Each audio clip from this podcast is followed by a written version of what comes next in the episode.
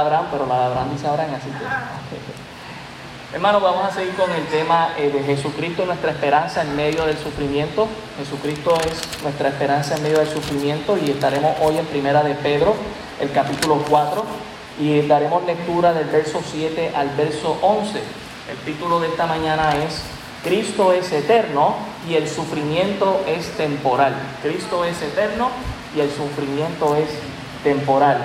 Si pueden estar conmigo de pie para hacer la lectura, primera de Pedro, capítulo 4, verso 7 al verso 11. Yo comienzo en el 7, ustedes siguen en el 8 y nos vamos a unir en el verso 11. Primera de Pedro, capítulo 4, verso 7 al 11, bajo el título Cristo es eterno y el sufrimiento es temporal. Dice la palabra del Señor, mas el fin de todas las cosas se acerca. Sed pues sobrios y velad en oración. Y ante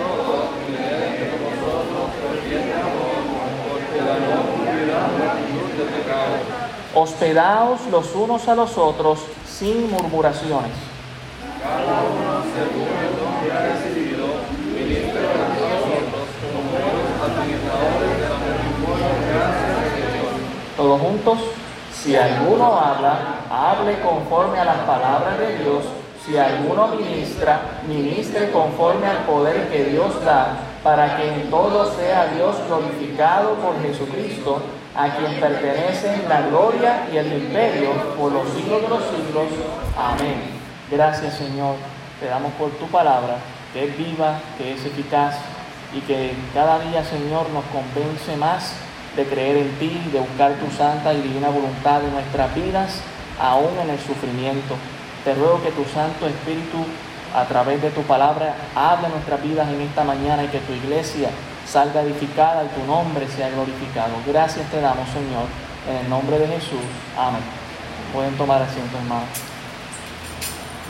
Hermanos, Cristo es eterno y el sufrimiento es temporal, va a pasar, no se va a quedar ahí toda la eternidad. Como lo he dicho a través de toda esta serie de Primera de Pedro, el sufrimiento es algo que no podemos evitar en la vida cristiana, sino que debemos aprender a lidiar con él y también a entender que los que aman a Dios, todas las cosas ayudan a bien aquellas, ¿verdad? En medio del sufrimiento nos van a ayudar también. Solo Dios, solo Dios es glorificado en medio del sufrimiento, nadie más. Por eso muchas veces Dios nos va a permitir pasar por sufrimiento. Porque ahí es cuando nuestra debilidad, hermano y hermana, Dios muestra su gran poder y su gran amor. Tengo que amarme también del mismo pensamiento de Cristo. Es lo que decíamos la semana, hace dos semanas atrás. Tengo que ver el pensamiento como un arma en mi mente y tengo que pensar como Cristo pensó acerca del sufrimiento. El sufrimiento es temporal, pero Cristo es eterno. Nuestra salvación en Él es eterna. Es por eso, hermanos, que debemos vivir una vida a la expectativa de la venida de Cristo. Por eso le pedía a mi querida esposa que que trajera ese himno. Me encanta, me encantó también el himno que nos trajo el pastor Abraham acerca de la paz. Porque saber en medio del sufrimiento que Cristo viene pronto me da paz, definitivamente me da paz. Pero debo vivir a la expectativa de que Cristo viene pronto por la iglesia. Ah, en el capítulo 4 vemos que Pedro va del tema de cómo pensar y, y armarnos del pensamiento de Cristo en el sufrimiento a estar expectantes de la venida de Cristo en el sufrimiento. Pedro nos recuerda lo que escuchó de su maestro, el Señor Jesucristo, en uno de sus últimos discursos en el Monte de los Olivos. Por eso él dice en el verso 7, más el fin de todas las cosas se acerca. Pedro está recordando las palabras del Señor. Allá en Mateo, el capítulo 24, si me acompaña allá, Mateo 24, el verso 7. Pedro está recordando estas palabras del Señor Jesús. Mateo 24, 7 dice, porque se levantará nación contra nación y reino contra reino, y habrá pestes y hambres y terremotos en diferentes lugares, y todo esto será principio de dolores. Entonces os, entregarán a tribulación y os matarán y seréis aborrecidos de toda la gente por causa de mi nombre Muchos tropezarán entonces y se entregarán unos a otros y unos a otros se aborrecerán. Y muchos falsos profetas se levantarán y engañarán a muchos.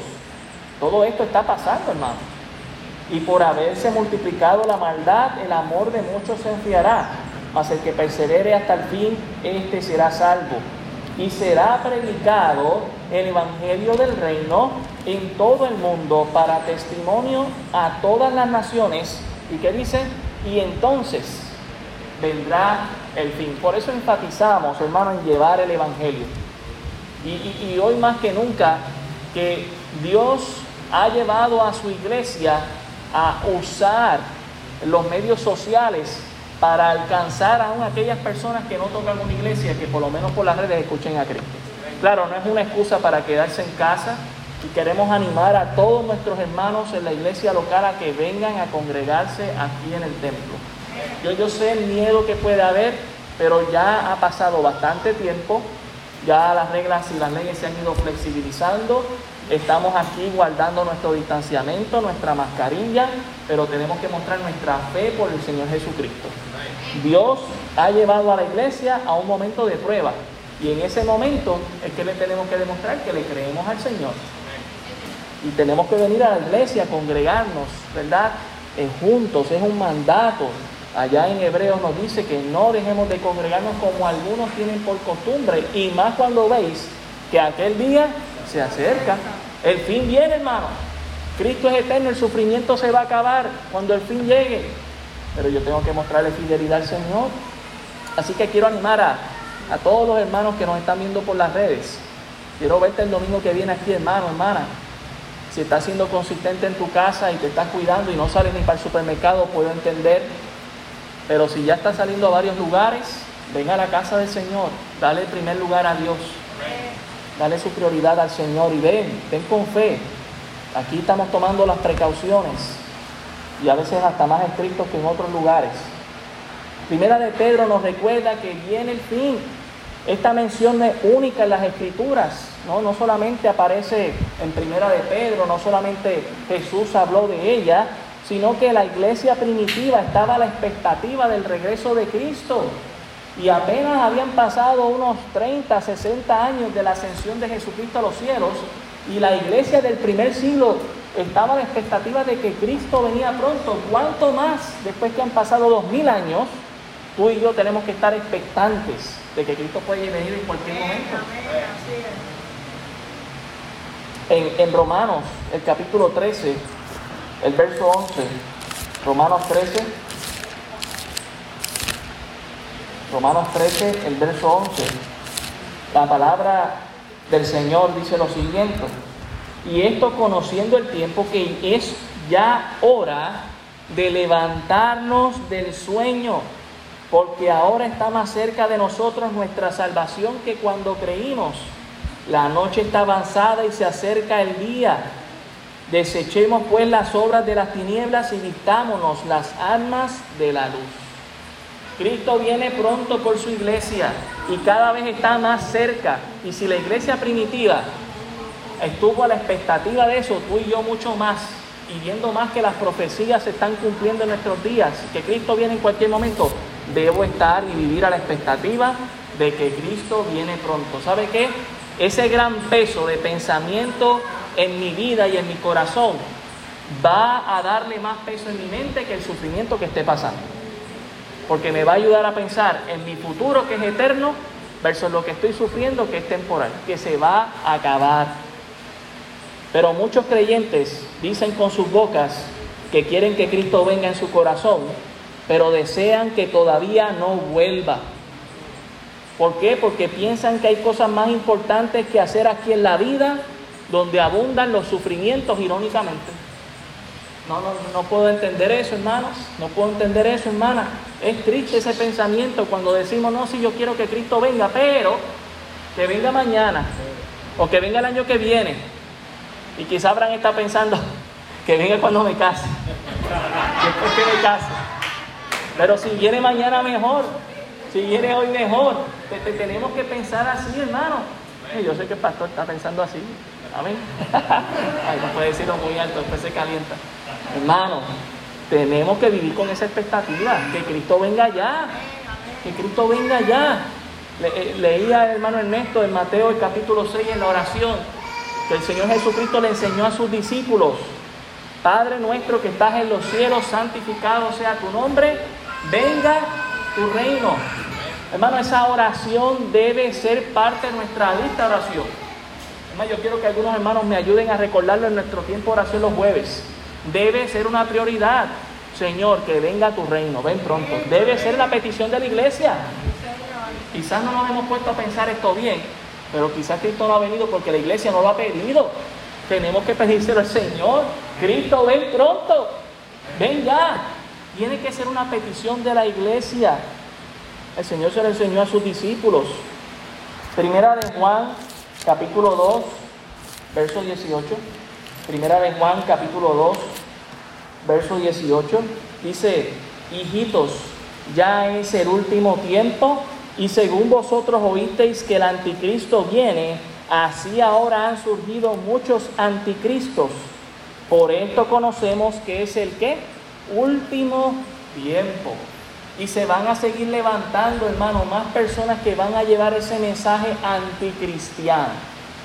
Ese espíritu del anticristo siempre ha estado, siempre el espíritu del anticristo es irse en contra de lo que enseña la palabra del Señor y en contra de la voluntad de Cristo. Y sabemos que un día ese anticristo se va a personificar, ¿verdad? En un hombre que va a sentarse eh, en el templo cuando esté construido y va a decir que Él es Dios. Señor lo reprenda. Pero tú y yo debemos estar a la expectativa de que Cristo viene pronto, de que los días se están cumpliendo, de que el fin viene. El hecho de que Cristo aún no ha venido por su iglesia no significa que la promesa del Señor se ha invalidado. Al contrario, cuando pensemos eso, recordemos lo que dice segunda de Pedro, capítulo 3, el verso 9 y el verso 10. Segunda de Pedro 3, 9, 10 dice, el Señor no retarda su promesa, según algunos la tienen por tardanza, sino que es paciente, mire con quiénes, para con nosotros, no queriendo que ninguno perezca, sino que todos procedan al arrepentimiento. Al igual que el apóstol Pablo, el apóstol Pedro siempre estuvo consciente de algo. Aún dentro de la iglesia quizás hay algún hermano, alguna hermana que aunque haya profesado ser salvo o ser salva, no lo es. Que se arrepienta, Dios le está dando tiempo. Y, y cuanto más a la gente que está allá afuera. Pero sería triste llevar 20, 30, 40, 50 años viviendo en una iglesia y no ser salvo, no haber conocido a Cristo personalmente. Hermano, a ti te decimos, arrepiéntete, porque Cristo viene pronto. Verso 10 dice, pero el día del Señor vendrá como ladrón en la noche en el cual los cielos pasarán con gran estruendo y los elementos ardiendo serán deshechos y la tierra y las obras que en ellas hay serán quemadas. Dios prometió que no, iba a volver a destruir este mundo con un diluvio y así ha sido hasta el día de hoy. Vemos su arco iris, parte del trono de Dios, según Apocalipsis capítulo 4 y 5, y Dios sigue cumpliendo con esa promesa, pero Dios no, sí, ha prometido que va a destruir este mundo con fuego. O sea que va a haber una destrucción de este mundo. Solamente que no va a ser con agua. Segunda de Tesalonicenses, el capítulo 2. Segunda de Tesalonicenses, el capítulo 2, verso 1 al 3. Dice, pero con respecto a la venida de nuestro Señor Jesucristo y nuestra reunión con Él, os rogamos, hermanos, Mire lo que dice, que no os dejéis mover fácilmente de vuestro modo de pensar, escuche, que tiene que ver con el pensamiento, ni os conturbéis ni por espíritu, ni por palabra, ni por carta como si fuera nuestra, en el sentido de que el día del Señor, ¿cuándo está? Cerca. Hermano, e, esta carta fue escrita en el año 51 después de Cristo. Y él le está diciendo, la venida del Señor está cerca. Ya han pasado 1950 años aproximadamente después de esta carta y tenemos que estar pensando igual. Cristo, su venida está cerca. Cada segundo que pasa está más cerca. Cada minuto que pasa está más cerca. Cada año que pasa está más cerca. Cada vez va a ser más real en nuestras vidas esa, ese advenimiento del Señor Jesucristo. Apocalipsis 22, 20, un texto que leía nuestro hermano Miguel eh, el, el jueves, Apocalipsis 22, 20. Dice, el que da testimonio de estas cosas dice, ciertamente vengo en breve, amén. Si ven Señor Jesús, debe, esa debe ser nuestra respuesta cuando el Señor dice, vengo pronto, si ven Señor, ven ya porque tú eres eterno, tus bendiciones están contigo. Estoy sufriendo y quiero ya salir de este sufrimiento. Ven ya Señor. Ahora, la brevedad del Señor la debemos reconocer, no es lo mismo que para nosotros, ¿verdad? La brevedad del Señor, Dios vive en un lugar donde no existe el tiempo. Y la brevedad del Señor no es la misma que la de nosotros. Pero definitivamente Cristo viene pronto por la iglesia. Y así nosotros debemos verlo, reconociendo que el fin de todas las cosas se acerca y que Cristo viene pronto por su amada iglesia debemos como iglesia ser fiel a Cristo y cumplir con todos los mandatos dados en la palabra del Señor. Y Pedro nos da unos mandamientos aquí en Primera de Pedro, si vuelve conmigo allá a la carta, Primera de Pedro capítulo 4, del verso 7 al verso 19, él expresa 10 mandatos. Primera de Pedro 4, del verso 7 al 19, hay 10 mandatos que Pedro expresa para que la iglesia que está a la expectativa de que Cristo viene pronto por su iglesia debe hacer. Y hoy solamente voy a compartir 5, por eso eh, dije hasta el verso 11 la lectura, pero voy a, a resumir ahora rapidito esos 10 mandatos que él da. En el verso 7, Pedro nos dice que seamos sobrios. En el verso 7, Pedro nos dice que velemos en oración. Ahí llevamos dos. En el verso 8, Pedro nos dice que tengamos ferviente amor por los hermanos. En el verso 9, debemos ser hospitalarios. En el verso 10 y 11, se nos, se nos exhorta a que ministremos nuestros dones espirituales con otras personas. En el verso 12, que no te extrañe por lo que estás pasando. En el verso 13 y 14 está el séptimo mandato, regocíjate en el verso 8, no te avergüences del Evangelio, del 15 al 16, perdón, no te avergüences del Evangelio.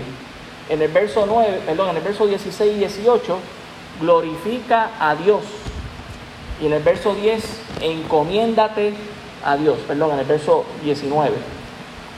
Ahí están los 10 mandatos, los repasos. Número 1, verso 7, sé sobrio. Número 2, Verso 7, vela en oración. Número 3, verso 8, ten ferviente amor por los hermanos. Número 4, en el verso 9, sé hospitalario. Número 5, verso 10 al 11, ministremos con nuestros dones espirituales a otros hermanos. Número 6, en el verso 12, que no te extrañe.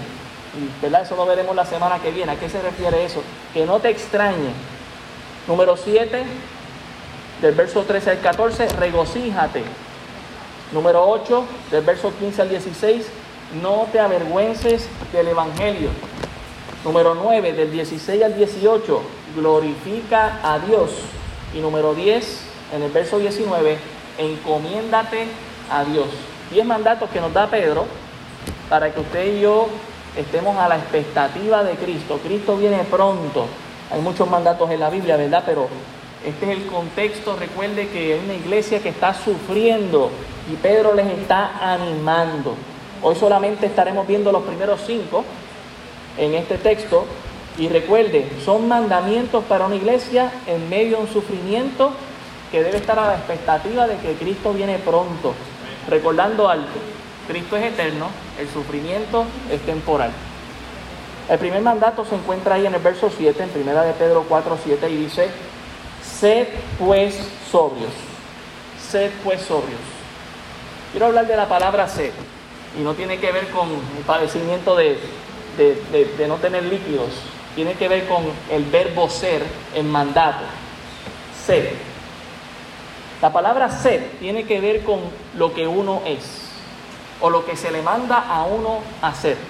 Y aquí se le está pidiendo a la iglesia el apóstol Pedro, inspirado por el Señor Jesucristo, a que en medio de un mundo que no sabe lo que es, que está muchas veces confundido, que no tiene identidad, que siendo hombre piensa que es mujer, que siendo mujer piensa que es hombre. Recuerda que ahora le están dando hasta prioridad a eso en los reportajes.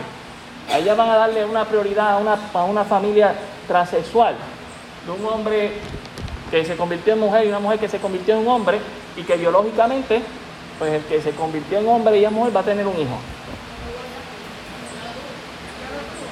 Ya exacto. Mire, eso es lo que el mundo nos quiere vender, confusión.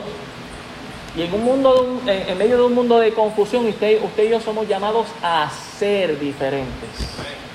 Usted y yo somos hijos del Señor. Ah, debo, tú y yo tenemos que conocer a Cristo, debemos saber quiénes somos, debemos ser sobrios. Esto significa ser moderado y discreto, y esto puede ser en muchas facetas, como en el comer. Yo puedo ser, a verdad, sobrio al momento de comer, o en el del vestir, cómo es la sobriedad, y de eso el apóstol Pablo estuvo hablando, ¿verdad? De cómo debe ser nuestra vestimenta. En el andar, cómo me comporto, en el hablar también, cuidado con lo que digo, controlo mi lengua. Pero el pasaje en su contexto está hablando del pensamiento. Desde el verso 1 dice que nos armemos del pensamiento de Cristo.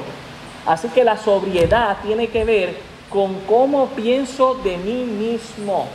¿Quién soy? ¿Cuál es mi identidad? Yo soy cristiano, soy pecador, pero salvo por la gracia de Cristo. Tengo una identidad con Cristo, le pertenezco a Él, pertenezco a una iglesia local, sé lo que soy en el Señor. Eh, Pedro nos recuerda que somos reyes y sacerdotes, nación santa, pueblo adquirido por Dios. Sé lo que soy, no estoy confundido, no estoy como allá en el mundo que no saben lo que son, no, no, yo sé lo que soy en Cristo. Amén. Hermano, eh, el ser sobrio es tener también una cordura. No, ¿verdad? Es todo lo contrario a una persona que está fuera de sí o que está borracha o ebria. No es estar ni ebrio ni borracho, sino en un juicio cabal, como aquel endemoniado que el Señor sanó a esa persona y dice que luego estaba en su juicio cabal, sabía lo que había pasado. Es decir, que estamos conscientes de cada cosa que hacemos y que lo que hacemos lo hacemos lógicamente. Usualmente los cristianos nos llaman fanáticos, ¿sí o no? Por lo que creemos y hacemos. Pero que cuando la gente nos vea, sepa que lo que estamos haciendo lo hacemos con nuestro juicio cabal y no por locura ni por fanatismo. Nosotros no somos los fanáticos aplaudiendo en las gradas. Nosotros somos los jugadores dentro del juego, alabando y glorificando al Señor. Muy diferente. También la sobriedad en este contexto tiene que ver en no claudicar en las ideologías sin sentido. Debo saber lo que pienso en Cristo y no lo que el mundo me dice. La sobriedad de las profecías también son necesarias. Cristo viene pronto y su palabra se va a cumplir por completo. Debo estar consciente de eso en mi pensamiento. Pero cuidado, y lo digo con mucho respeto, Cuidado con los cristianos sensacionalistas que dicen que el chip es del anticristo, o que el censo es del anticristo, o que Cristo viene tal año, o que el anticristo ya está aquí, o que saben cuál es el número de la bestia. Ten cuidado con esos cristianos sensacionalistas. Lo digo con mucho respeto porque creo que a veces caemos en eso. Dios nos ha llamado a ser sobrios. Cristo viene pronto, su palabra se va a cumplir. Alguien va a ser el anticristo, algún sello el anticristo va a traer, pero si no estamos seguros de algo, mejor no hablemos de ello, hermano. Mejor hablemos de la palabra del Señor que nos trae seguridad a nuestras vidas. Cuidado, somos llamados a ser sobrios. Mateo 25, 13. De hecho, en lo que llegamos allá, Mateo 25, 13, llene el censo, hermano. Le voy a dar algo bíblico para que usted llene el censo. El Señor Jesucristo nació en días de un censo y su familia se movió a un lugar por causa del censo y así se cumplió parte de las profecías. Así que si no estaba convencido de llenar el censo, llénelo. Mateo 25, versículo 13. Mateo 25, 13 dice, velad pues porque no sabéis el día ni la hora en que el Hijo del Hombre ha de venir. No lo sabemos, pero sabemos que va a venir. También en Hechos, el capítulo 1, el verso 6, Hechos 1, 6, Hechos 1, 6 al 8 dice, entonces los que habían reunido le preguntaron diciendo, Señor, ¿restaurarás el reino de Israel en este tiempo? Y les dijo, note, no os toca a vosotros saber los, los tiempos o las sazones, otra palabra para voluntad, que el Padre puso en su sola potestad. Ustedes no les toca saber cuándo eso se va a dar, pero sepan algo, pero recibiréis poder cuando haya venido sobre vosotros el Espíritu Santo. Eso es lo que tenemos que estar conscientes, de que el Espíritu Santo está en nuestra vida y que tenemos una misión. ¿Cuál es? Dice, y me seréis testigo en Jerusalén, en Judea, en Samaria y hasta lo último de la tierra. ¿Cuándo, pastor? Bueno, antes del fin tenemos que llevar el Evangelio. Hay que llevar el Evangelio, estar a la expectativa de Cristo en medio de un mundo ebrio y borracho mentalmente en el fin del mundo. Y mire, hermano, hay cosas que hacían a 15, 20 años atrás, jamás pensé que hoy en día se estarían dando pensamientos tan ilógicos, inconclusos, sin propósito, que se están dando y una sociedad que la sigue sin cuestionar, sin tener criterio propio. Dios mío, a veces me pregunto, ¿dónde está el criterio? ¿Ya no lo están enseñando en la universidad? ¿O es que la universidad están adoctrinando simplemente? La iglesia es llamada a ser sobria. ¿Por qué? Porque Cristo es eterno, pero el sufrimiento es temporal. Yo tengo que estar consciente de eso. Así que tengo que ser sobrio. Amén. ¿Están conmigo, hermano? Segundo mandato, allá en primera de Pedro 4, 7. Sed pues sobrios, y luego dice, y velad en oración. Hermano, el fin del mundo se está acercando y debemos estar alertas porque el fin del mundo no viene sin que Cristo venga por su iglesia. Y debo velar por ello, pero ¿en qué actitud? Dice en oración. La oración, hermanos, es la herramienta de los cristianos para tener comunión con nuestro Padre Celestial. La oración es vital, la oración es nuestra respiración cristiana. Usted quiere tener la manifestación de Dios en su vida, pues en la oración le doy la Trinidad. ¿Por qué? Porque usted ora a Dios Padre eh, en nombre del Espíritu, en nombre de Jesús y dice que el Espíritu Santo intercede con gemidos indecibles. Hasta la Trinidad se manifiesta la oración. Así que órele a Dios. Dice, en ella tenemos la manifestación de la Trinidad, en ella nos desahogamos muchas veces, ¿sí o no? y llevamos nuestro sufrimiento a Cristo, llevamos nuestras cargas a Él. Recuerda, hermano, a Pedro está recordando las palabras del Señor Jesucristo y, él pasó por la terrible experiencia de que cuando se le pidió orar, se durmió. Así que alguien que no dio un buen ejemplo nos está pidiendo que demos ejemplo, ¿verdad? Y eso, eso es muestra de lo humano y lo falible que somos muchas veces. Muchas veces vamos a fallar. Cuando Jesús le pidió a Pedro y a sus discípulos que se mantuvieran velando y orando, ellos se quedaron durmiendo. Mire lo que dice Marcos capítulo 14, Marcos 14, el verso 37, dice, vino luego y los halló durmiendo y dijo a Pedro, Simón, duermes, no has podido velar una hora, velad y orar para que no entréis en tentación. El espíritu a la verdad está dispuesto, pero la carne es débil. Otra vez fue y oró, diciendo las mismas palabras, y al volver otra vez los halló durmiendo, porque los ojos de ellos estaban cargados de sueño y no sabían qué responderle. Vino la tercera vez y les dijo, dormid ya y descansar. Hermanos, va va a venir un momento donde ya podremos descansar, y no tendremos que orar constantemente porque la presencia del Señor estará ahí presente en nuestras vidas. Pero mientras tanto, tenemos que velar y orar. El fin no ha llegado, el fin se acerca. Tengo que velar en oración. Tenemos que velar en oración, es un mandato claro en las Escrituras. Mire lo que dice Primera de Tesalonicenses 5. Primera de Tesalonicenses 5, el verso 5, dice, porque todos vosotros sois hijos de luz e hijos del día, no somos de la noche ni de las tinieblas, por tanto, no durmamos como los demás, sino velemos y seamos sobrios. Pues los que duermen de noche duermen y los que se embriagan de noche se embriagan. Pero nosotros que somos del día, seamos sobrios, habiéndonos vestido con la coraza de fe y amor y con la esperanza de salvación como yelmo, porque no nos ha puesto Dios para ira, sino para alcanzar salvación por medio de nuestro Señor Jesucristo. Somos llamados, hermanos, a pensar con nosotros de con cordura, pensar en lo que estamos haciendo, lo que hacemos no es por fanatismo, es porque lo hacemos con nuestra lógica y por fe, claro está, pero también lo hacemos velando en oración. Es muy importante, mira Efesios, Efesios 6, 18. Efesios 6, 18. Dice, orando en todo tiempo, con toda oración y súplica en el Espíritu y velando en ello con toda perseverancia y súplica por todos los santos. Te quiero animar a que te unas a nuestro culto de oración. Estamos teniendo tremendos tiempos a través del Zoom, ¿verdad?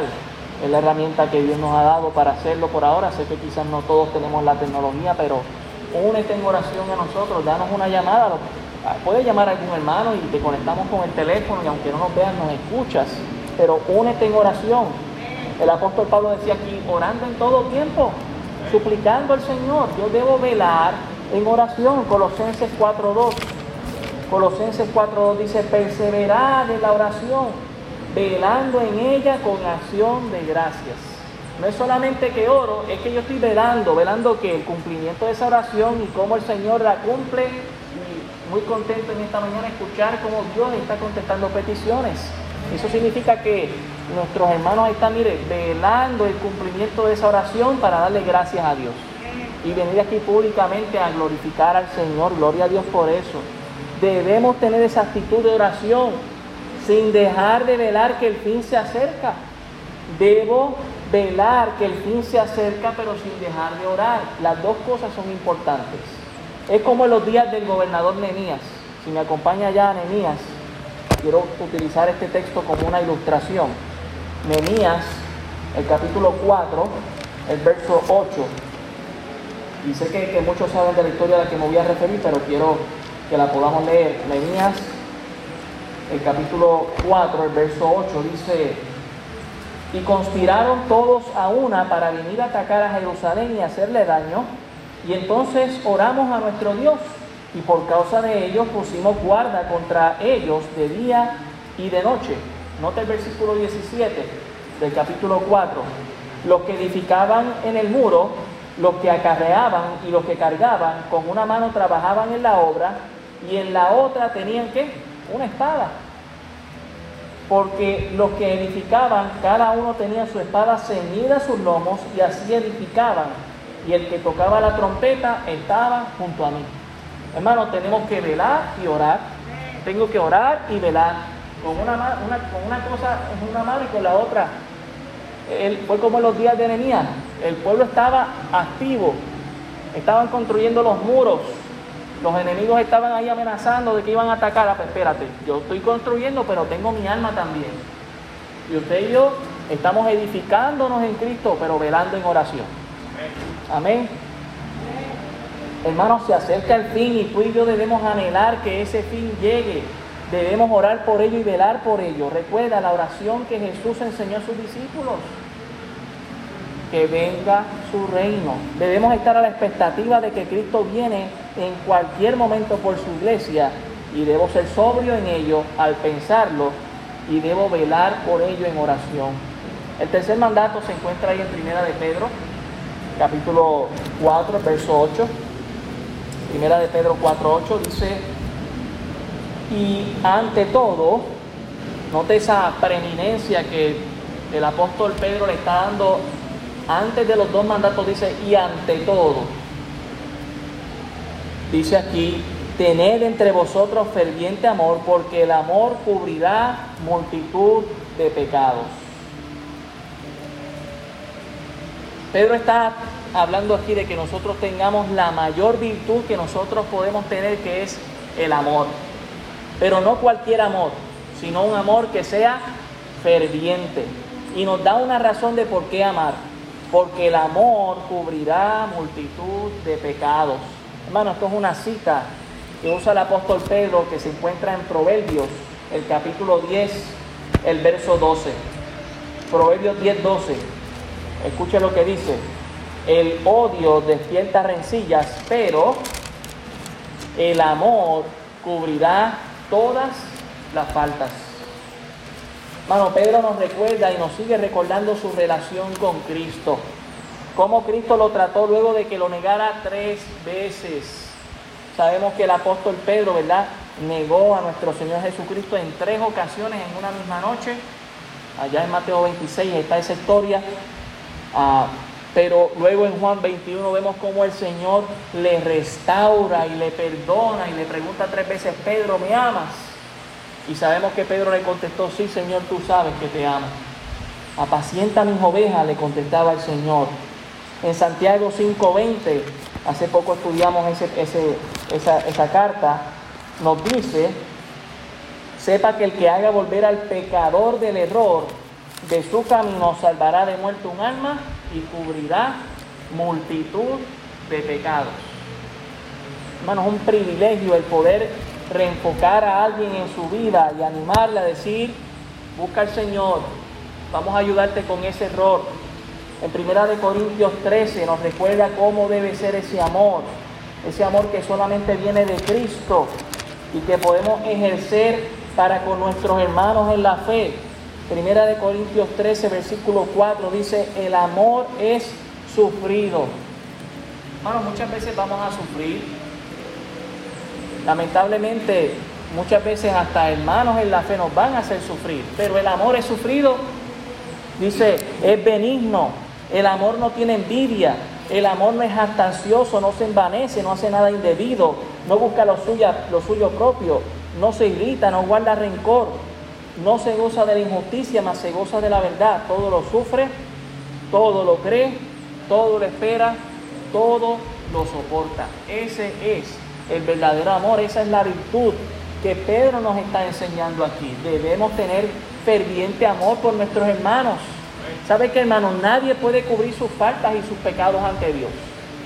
Pero Pedro nos recuerda que el mundo allá afuera no tiene por qué enterarse de nuestros pecados, sino que sepan que aunque somos tan imperfectos como ellos, buscamos hacer lo que es correcto ante los ojos de Dios y que no nos pasamos aquí despotricando entre unos a los otros y descubriendo nuestras faltas, sino que cuando veo a mi hermano o a mi hermana pecar, yo me acerco y le ayudo. Y no es que le ayudo a pecar, le ayudo a no pecar.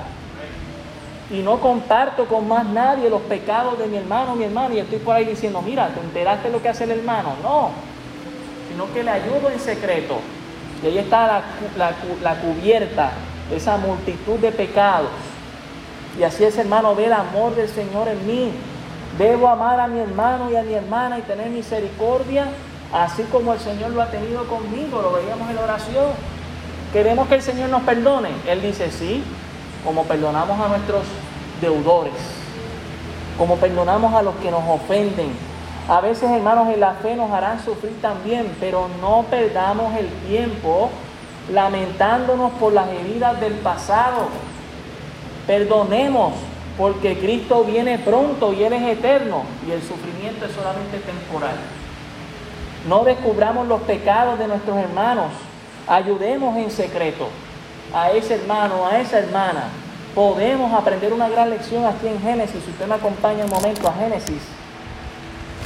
Génesis el capítulo 9. Esto en contexto después del diluvio. Noé tuvo un momento débil donde cayó.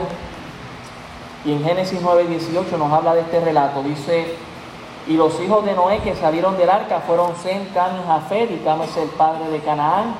Estos tres son los hijos de Noé, y de ellos fue llena toda la tierra. Después comenzó Noé a labrar la tierra y plantó una viña y bebió del vino y se embriagó y estaba descubierto en medio de su tienda, es decir, ¿verdad? estaba desnudo. Y Cam, padre de Canaán, vio la desnudez de su padre y lo dijo a sus hermanos que estaban afuera. ¿Sabe qué hizo el hermano mayor?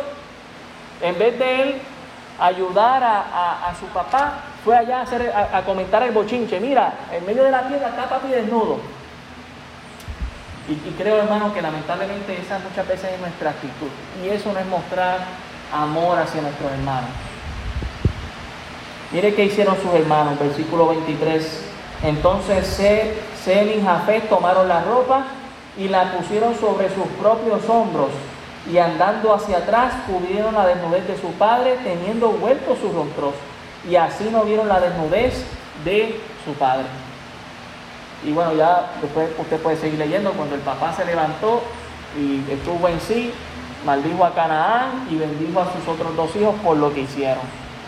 Hermanos, esa es la actitud que tenemos que tener cuando vemos a alguien fallando. Es tener misericordia. ¿Sabe qué? Todos vamos a fallar. Y probablemente con la persona que estamos mostrando misericordia, más adelante esa persona nos podrá mostrar misericordia a nosotros porque se va a acordar. Él y ella me trataron así, yo los voy a tratar así ahora. Eh, ¿Acaso eso no fue lo que el Señor hizo con nosotros, hermano? Que tuvo misericordia. Ese es el amor ferviente que, que Dios quiere ver en nuestras vidas. Es poder mostrarlo en el momento de necesidad. Primera de Pedro 4.7.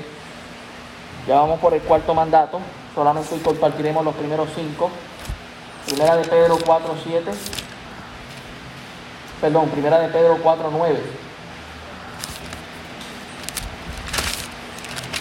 Dice la palabra del Señor, hospedaos los unos a los otros sin murmuraciones.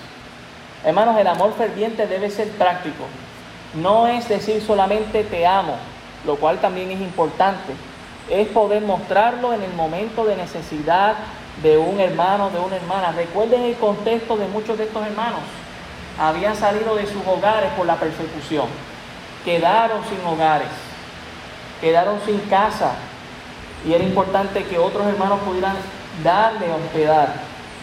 La hospitalidad es un mandato claro en las escrituras y no siempre se trata solamente de dar un techo, sino de mostrar esa actitud de querer ayudar a alguien más que está en necesidad fuera del núcleo familiar. Ser hospitalario es importante y desde Éxodo, el capítulo 22, el verso 21 se nos demuestra. Lo leo rapidito allá, Éxodo 22, 21, dice la palabra del Señor, y al extranjero no engañarás ni angustiarás, porque extranjero fuisteis vosotros en la tierra de Egipto. Eh, la gente va a pasar por sufrimiento, nuestros hermanos en la fe van a pasar por sufrimiento. Dios quiere un corazón que sea hospitalario con esas personas así, que puedan hallar un refugio en nosotros y vean a Cristo. Deuteronomio 14, 28 dice, al fin de cada tres años sacarás todo el diezmo de tus productos de aquel año y los guardarás en tus ciudades y vendrá el levita que no tiene ni parte ni heredad contigo y el extranjero y el huérfano y la viuda que eh, hubiere en tus poblaciones y comerán y serán saciados para que Jehová tu Dios te bendiga en toda obra que tus manos hicieran. Ser hospitalario es ayudar a las personas necesitadas, y aquí se nos mencionan varias, entre ellas al huérfano, a la viuda, al extranjero.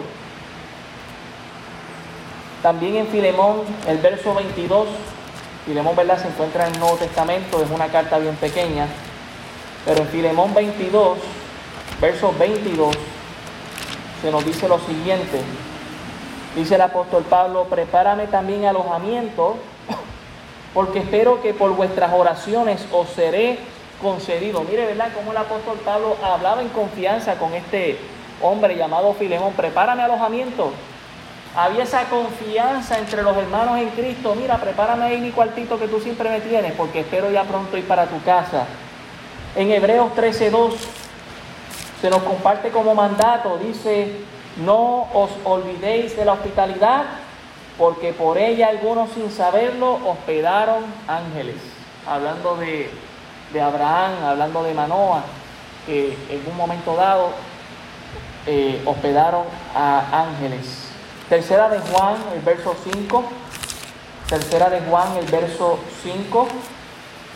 al verso 8 dice, amado, fielmente te conduces cuando prestas algún servicio a los hermanos, especialmente a los desconocidos, los cuales han dado ante la iglesia testimonio de tu amor y harás bien en encaminarlos como es digno de su servicio a Dios para que continúen su viaje, porque ellos salieron por amor del nombre de Él sin aceptar nada de los gentiles. Nosotros pues debemos acoger a tales personas para que cooperemos con la verdad.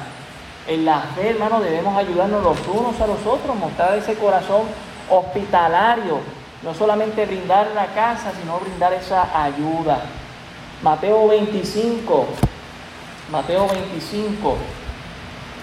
De hecho, en lo que llegamos a este texto, ahorita, ¿verdad? Lo, lo comparto en confianza, un hermano se me acercó y me dijo, hermano, Dios puso en mi corazón ayudar a, este, a esta hermanita, a este hermano, ¿cómo puedo hacer? Eh, porque no quiero ni que se entere que soy yo. Le dije, toma un sobre, pones el nombre, ayudar a tal persona, el hermano Alejandro se encarga de eso. Y así es. Si usted, Dios mueve su corazón para ayudar a alguien más, en confianza lo puede hacer y si lo quiere hacer secreto, usted pone para ayudar a tal persona. Hermano Alejandro se encarga de llevar esa ofrenda a esa persona.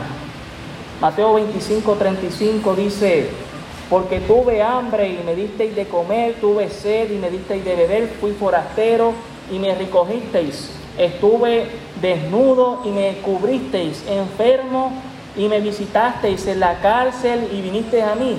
Entonces los justos le responderán diciendo, Señor, cuando te dimos hambriento y te sustentamos o sediento y te dimos de beber, y cuando te dimos forastero o te recogimos desnudo, te cubrimos. Los discípulos no están entendiendo la enseñanza. O cuando te vimos enfermo o en la cárcel y vinimos a ti. Y respondiendo el rey les dirá, de cierto digo que en cuanto lo hicisteis a uno de estos mis hermanos más pequeños, a mí lo hicisteis. Recuerda, cuando ayudamos a nuestros hermanos, estamos reflejando la actitud de Cristo, estamos ayudando a alguien en Cristo y Cristo siente que lo están haciendo a Él. Somos parte de la familia de Cristo, parte del cuerpo. El amor cristiano debe resultar en suplir la necesidad a mi hermano, a mi hermana. Ese amor ferviente se debe traducir en también una hospitalidad. ¿Y por qué, hermanos? Porque así le ayudamos a las personas a ver que el sufrimiento es temporal, pero Cristo es eterno. El amor cristiano debe resultar en servicio a otros y mucho más a los de la fe.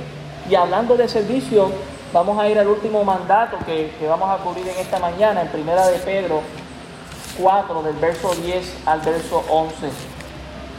Primera de Pedro 4, del verso 10 al verso 11 dice, cada uno, según el don que ha recibido, ministralo a los otros como buenos administradores de la multiforme gracia de Dios.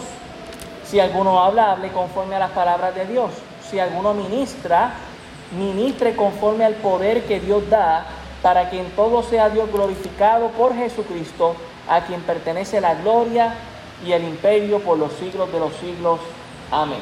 En quinto lugar, ministra con tu don a otros. Sirve, hermano, sirve, hermana, con el don que Dios te ha dado. Hermano, el don o los dones que son regalos de nuestro Señor Jesucristo a nuestra vida, una vez le hemos conocido como Señor y Salvador de nuestra vida, se nos han dado unos dones, quizás uno, quizás varios dones. Y hermanos, no, eh, quizás aquí hay hermanos que no conocen cuál es su don en Cristo, pero déjame decirte algo, sirviendo al Señor es que te vas a dar cuenta de cuál es ese don que tú tienes, o a través de la palabra, o algún hermano te lo va a confirmar, o tú mismo te vas a dar cuenta sirviendo al Señor y hermanos, no todos tenemos los mismos dones, pero todos son importantes para el Señor Jesucristo, son parte complementario de la iglesia local, para que sea una iglesia completa. Y, ¿verdad? En Efesios, el capítulo 4, eh, están algunos dones, en, en 1 Corintios 12 están los dones, en Romanos capítulo 12 están los dones también descritos. Pero el apóstol Pedro pasa a un resumen sencillo en el versículo 11 los dones se resumen en algunos que son transmitidos a través de nuestra boca y otros que se hacen con las manos. Y los dos son importantes. Tan importante es compartir la palabra del Señor como el que recorta la grama en la iglesia, como el que pinta, como el que lava los baños, como el que tiene ese don de soltar a otros como y quiero hacer el paréntesis, evangelizar no es un don. Evangelizar es un mandato que todos tenemos que hacer en la iglesia local. Llevar el, mensaje. Ahora quizás Dios te da el don de exhortación, pues aprovechalo. El don de consejo, ¿verdad? Pues tú lo das. Pero mire hermano, usted y yo somos llamados a servir. Y recuerde algo, el don no es para exhibición, el don es para servir. No es para que la gente me vea, ah, mira que, que, fiel es hermano, es hermana. No, es para servir a mi hermano, a mi hermana y llenar las necesidades en la congregación. Debemos ministrarnos unos a otros. Pedro está viendo que hace falta eso. Están tan concentrados en el sufrimiento que no están viendo que Cristo es eterno y que ese sufrimiento quizás puede ser llenado porque alguien más pueda ministrar en tu vida, con un don o con el otro. Y debo hacerlo con amor. Al hacer esto, hermano, nos convertimos en buenos administradores de la multiforme gracia de Dios. Escucha esa palabra, multiforme. Nos habla de que la gracia de Dios tiene una multitud de formas de revelarse en nuestras vidas y una de ellas es a través del servicio a otros. Solo así vamos a tener una iglesia que está completa, que está capaz para seguir hacia adelante a pesar del sufrimiento en el que estemos pasando. Y la finalidad de servir a otros, recuerde, es glorificar a Dios. Esa es la finalidad. Lo hago por amor a mi hermano, lo hago eh, siguiendo el mandato del Señor, pero es glorificar al Señor. ¿Por qué? Porque a Él todo le pertenece aún el don que Dios me ha concedido por su gracia. El énfasis en medio del sufrimiento es que ayudo a mi hermano o a mi hermana compartiendo mi don, enfocándome en servir y no en sufrir. Ay, pero es que yo estoy sufriendo, pastor. Sí, pero si tú estás sirviendo, no estuvieras viendo tanto tu sufrimiento. Y yo no estoy diciendo que sea fácil, pero cuando nos enfocamos en servir, se nos olvida el sufrir. Y cuando nos enfocamos en servir, vemos hacia el futuro diciendo, Cristo es eterno y lo que estoy sufriendo va a pasar. Así que hermano, queremos servir y queremos seguir pensando, Cristo es eterno, el sufrimiento es temporal, Cristo es mi destino, no esta tierra. Oremos.